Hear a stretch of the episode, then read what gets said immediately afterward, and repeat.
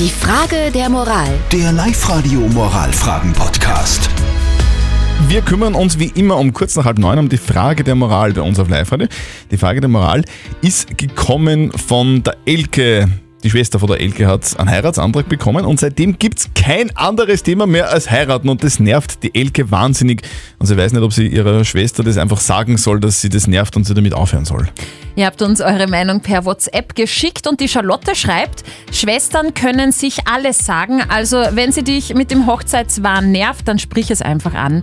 Und der Thomas meint, ist da wer eifersüchtig? Habe so das Gefühl, dass da ganz viel Neid herrscht zwischen zwei Schwestern.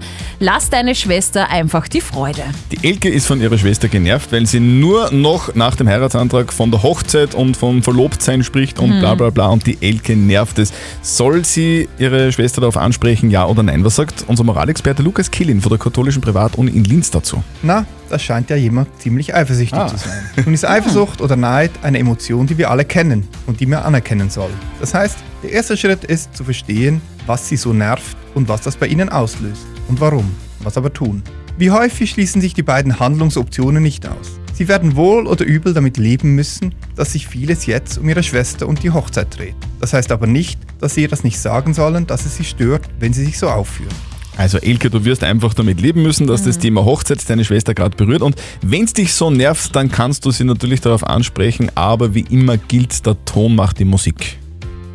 Ja, so ist das. Habt ihr auch eine Frage der Moral? Dann klären wir die gerne morgen um halb neun bei uns auf Live-Radio. Schreibt sie uns einfach auf die Live-Radio Facebook-Seite. Die Frage der Moral. Der Live-Radio Moralfragen-Podcast.